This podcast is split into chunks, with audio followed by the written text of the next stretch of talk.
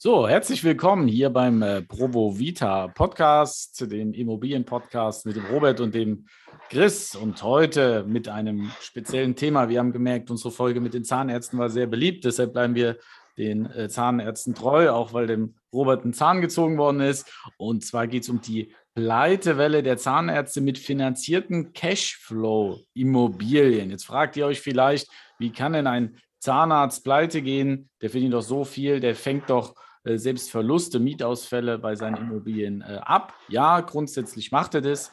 Aber wenn er natürlich äh, ein gewisses Portfolio aufgebaut hat, wird es schwierig. Robert, ich grüße dich erstmal und ich werde dir mal einen Fall schildern und wir gehen den mal ähm, aus der Praxis für die Praxis durch. Und zwar, Robert, wir haben einen Zahnarzt, Zahnarzt mit einem Einkommen von 5000 Euro netto inklusive der äh, Provisionsanteile, die die ja bekommen. Ähm, der hat zehn Eigentumswohnungen äh, im Schnitt 300.000 Euro, äh, macht eine äh, gesamte Valuta von drei Millionen Euro, hat es mit einem Prozent finanziert, fünf Jahre lang. Ähm, die Zinsbindung, die läuft nächstes Jahr aus, weil er sich gedacht hat, er kann ja so ein bisschen die die Werte heben und dann nachbeleihen, um wieder neues Eigenkapital, äh, äh an neues Eigenkapital zu gelangen. Ähm, und jetzt läuft das nächstes Jahr aus. So, jetzt ist er äh, natürlich ein bisschen, hat er das ein bisschen verfolgt mit den Zinserhöhungen und da kommen so ein paar Schweißperlen auf ihn zu. Ähm, er hat im Schnitt, und das war auch so seine, seine Strategie, äh, 100 Euro Cashflow Überschuss pro äh, Einheit. Ja, also er hat 1000 Euro im Monat nochmal Überschuss, da ist er auch nicht rangegangen an das Geld, konnte es immer zur Seite legen.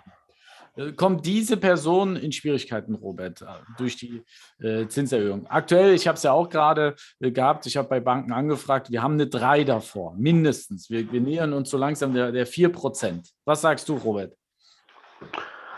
Ja, gut, nächstes Jahr ähm, werden wir eine 4 davor haben. Da ist nicht unbedingt nur der Zinssatz der EZB oder das, die Erwartungshaltung der, der Zinsen weil momentan die EZB ja noch eigentlich gar nichts gemacht hat, außer die 0,25 Erhöhung, wo jetzt immer noch minus 0,25 ist. Das, was sich ja am Finanzierungsmarkt abtut, ist ja die Kapitalmarkterwartung und deswegen ist der Zins jetzt bei 3, ähm, was nächstes Jahr kommt, ist dann natürlich die Regulatorik, die anspringt, die paar Verschärfungen mit sich bringt. Und wir haben natürlich dann das Thema der CO2-Bepreisung, was also auch nochmal eine Verschärfung bringt und auch nochmal dann das Thema, ähm, die Banken müssen sich dann auf die EU-Taxonomie langsam vorbereiten. Ab 25 müssen die Banken dann ihren Footprint, ihren CO2-Footprint oder Fußabdruck ähm, nachweisen aus ihrem Kreditportfolio. Das wird dazu führen, dass noch einmal 0,5 bis 1,5 je nach Energieausweisklasse oder Gebäudeenergieeffizienzklasse nochmal ein Zinszuschlag kommt. Das heißt, wenn man also jetzt davon ausgeht, wir haben ähm, Zinsen 3,2, 3,5 jetzt, dann steigt das Zinsniveau ein bisschen an auf 3,5 bis 3,8 zum Ende des Jahres, plus die Verschärfung der Regulatorik und dann sind wir über 4.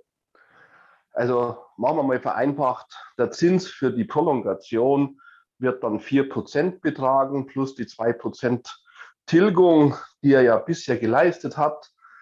Dann äh, haben wir eine Annuitätsrate von 6%.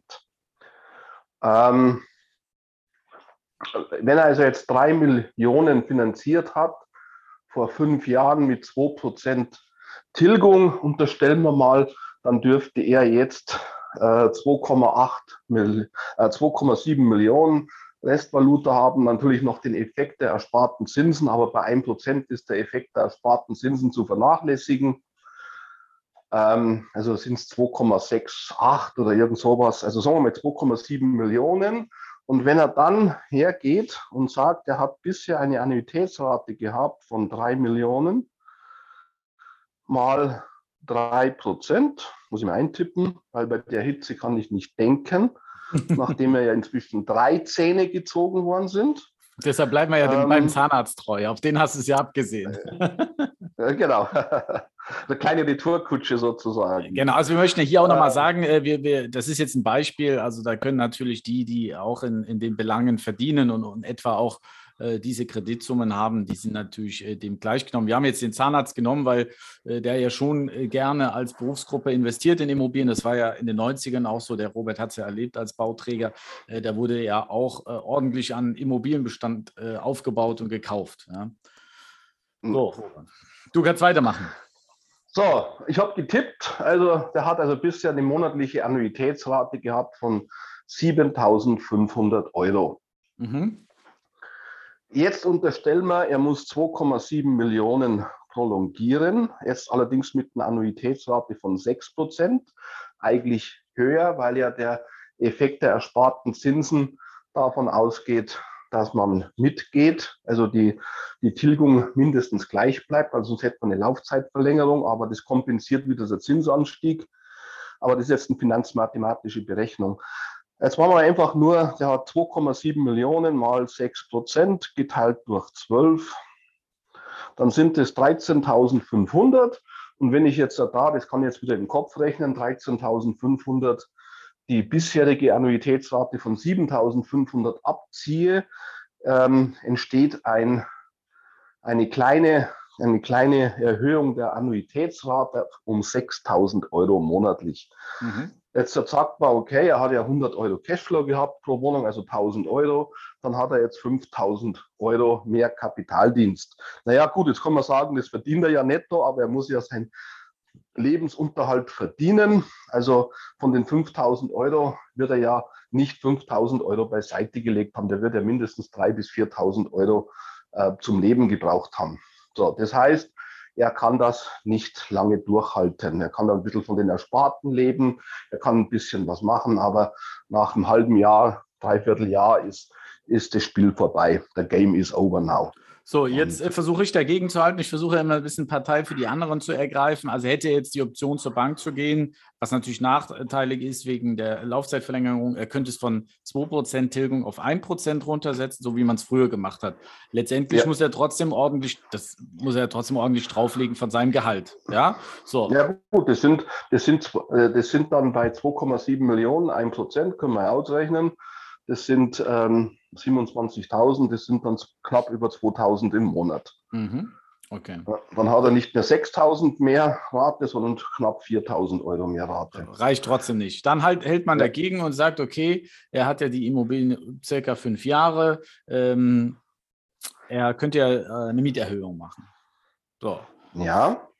Um, um das ein bisschen aufzufedern. Also er macht, er hat ja zehn ja. Wohneinheiten und äh, pro Wohneinheit, weiß nicht, 70, 80 Euro äh, im Monat mehr, aber. Ja, also nochmal noch mal ein Tausender. Nochmal mal ein Tausender, genau. Aber reicht ja. ja immer noch nicht. Also er muss immer noch ja. äh, drauflegen oder ähm, noch mehr Wurzelkanalbehandlungen machen. Ähm, ja, gut, er kann ja, er kann dann ja irgendwelche Coachings geben für andere Zahnärzte oder was weiß ich was oder mit beiden Händen gleichzeitig bohren. Das haben wir in den 90er Jahren dann zu den Zahnärzten gesagt, wenn sie dann, da war ja das Thema des Steuersparens und ähm, in den Nullerjahren war dann das Thema dann vorbei. Also das hat man alles schon mal. Also mhm. ähm, Robert, was ist mit der Prolongation? Du hast sie ja genannt. Jetzt, das, deshalb hat er ja nur fünf Jahre finanziert, weil er gesagt hat, er hat die für 300.000 gekauft und seiner Meinung nach war die Immobilie aber mehr wert. Er hat eine Mieterhöhung äh, gemacht, hat vielleicht bei einem Auszug äh, neu vermietet, eine, da auch eine neue, äh, höhere Miete genommen. Äh, jetzt sagt er zur Bank, Mist, ich muss jetzt hier jeden Monat mehr bezahlen, das bin ich gar nicht bereit, weil ich muss ja sonst Abstriche in meinem äh, Leben machen. Äh, gebt mir ja. einfach mal mehr Geld, weil die Immobilie ist ja mehr wert. Jetzt geht er zu seiner Hausbank, wo er auch finanziert hat ähm, und möchte dort äh, mehr haben. Geht das oder geht das nicht, dass die Bank sagt, nee, nee, wir wissen ja deinen Kaufpreis, den du damals bezahlt hast vor fünf Jahren, äh, du bekommst hier nicht mehr Geld. Wir, äh, es gibt ja vielleicht Banken, die sagen, maximal das, was du damals bezahlt hast. Ja gut, es gibt Banken, die sagen drei Jahre, zwei Jahre, fünf Jahre. Da gibt es unterschiedlich. Also prinzipiell gebe ich dir recht, Chris, wäre theoretisch möglich, dass die Bank nachbeleiht. Mhm. Ähm, so, da müssen wir uns jetzt aber so ein bisschen in die Kreditvergaberichtlinien der Banken reinversetzen. insbesondere seit der Wohnimmobilienkreditrichtlinie seit 2016, 17, dass ja die dauerhafte Kapitaldienstfähigkeit gegeben sein muss. Mhm. Das heißt, die Bank rechnet ganz vereinfacht, die nimmt sein Nettogehalt, die 5000 Euro als Einnahme. Er hat jetzt die zehn Wohnungen. Ähm, gut, das haben wir immer von 100 Euro Cashflow gesprochen, aber ähm, können wir ja ausrechnen, wenn der vorher 7500 Euro äh, Überschuss hatte, ähm, Zinsannuität Annuität hatte 7500 plus 1000 Euro Cashflow. So, dann sind wir bei 8500 Euro. Dann hat er noch ein bisschen ähm, nicht umlagefähige Betriebskosten gehabt und Bewirtschaftungskosten und Instandhaltung. Sagen wir mal nochmal 15 Prozent. Also hat er ungefähr 10.000 Euro Kaltmiete im Monat. Das kommt dann auch ungefähr hin. Zehn Wohnungen, 1.000 pro Wohnung. Jetzt hat er, sagen wir mal, jetzt spielen wir den Fall durch. Ähm, er hat die 10.000 in den letzten fünf Jahren auf 12.000 gebracht. Mhm. Das passt auch mit den 20 Prozent Kappungsgrenze, weil Zahnärzte haben ja die Eigenschaft, dass sie nicht wie die, wie die Jungspund Cashflow-Jünger ähm, in C- und D-Lagen, in braunen Buildings-Kackbuden investieren, sondern die kaufen oder äh, legen doch einen gewissen Wert auf einen gewissen Standard und eine gewisse Lage. Ähm, also gehen wir mal davon aus, er erhöht die Miete auf 12.000 Euro. Mhm.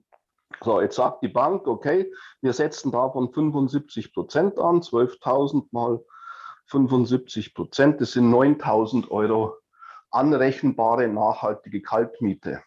Mhm. Plus, plus die, plus die 5.000 Euro Nettoeinkommen hat er also ein gesamt anrechenbares Nettoeinkommen von 14.000 im Monat.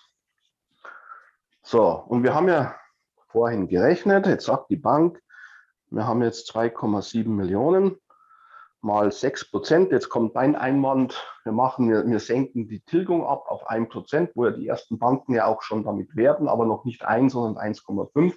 Aber wir unterstellen mal, die Banken wollen ja ihre Kunden unterstützen. Und wir senken jetzt die Tilgung auf 1 Prozent ab, also haben wir 5 Prozent Annuität. Mal 5 Prozent geteilt durch 12 sind wir bei 11.250 Euro. Kapitaldienst. Mhm. So.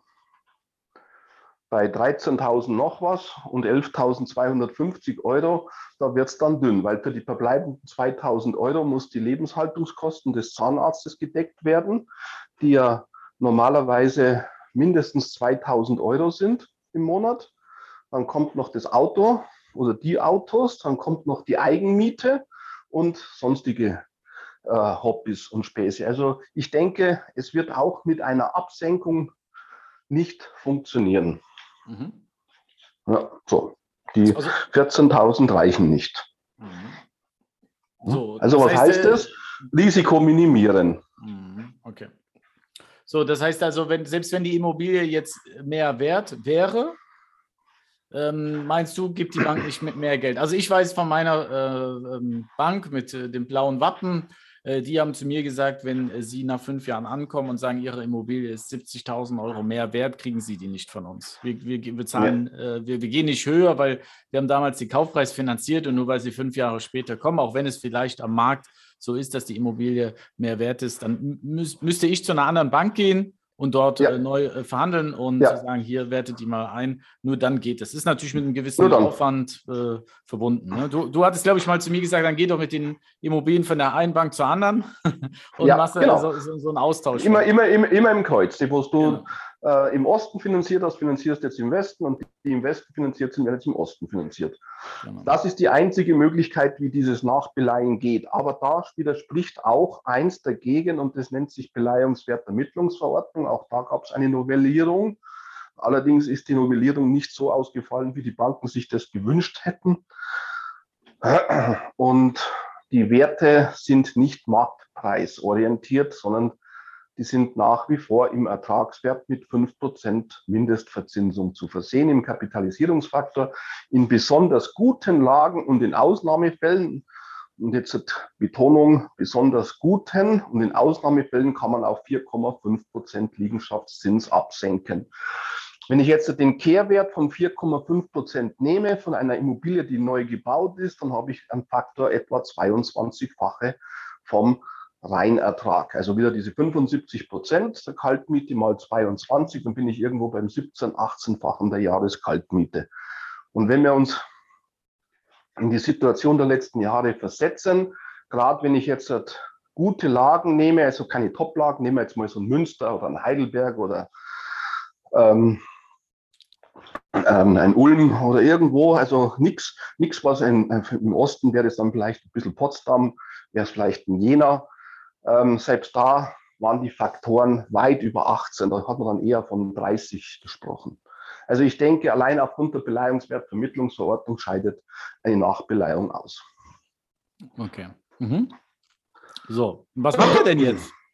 Ich weiß ja, was, was in deinem Kopf rumspukt.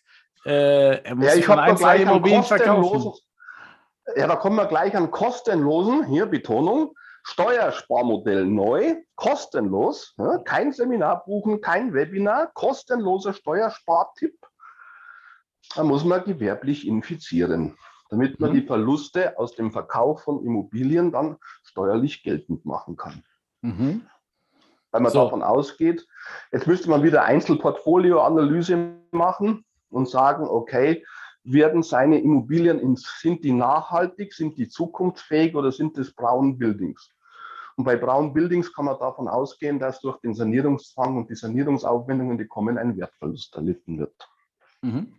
Ähm, er könnte jetzt sagen, er, er, sagt, ah, die Gewerblichkeit, die schreckt mich ab. Ich verkaufe jetzt erstmal zwei. Wenn er gut eingekauft hat, sagen wir, er macht pro Objekt 70, 80.000, sind 100, äh, sagen wir 160.000 mit zwei Objekten, die er verkauft vor Steuer wohlgemerkt.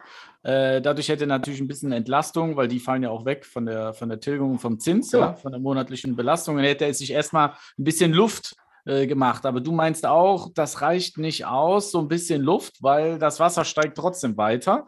Ähm, so ist es.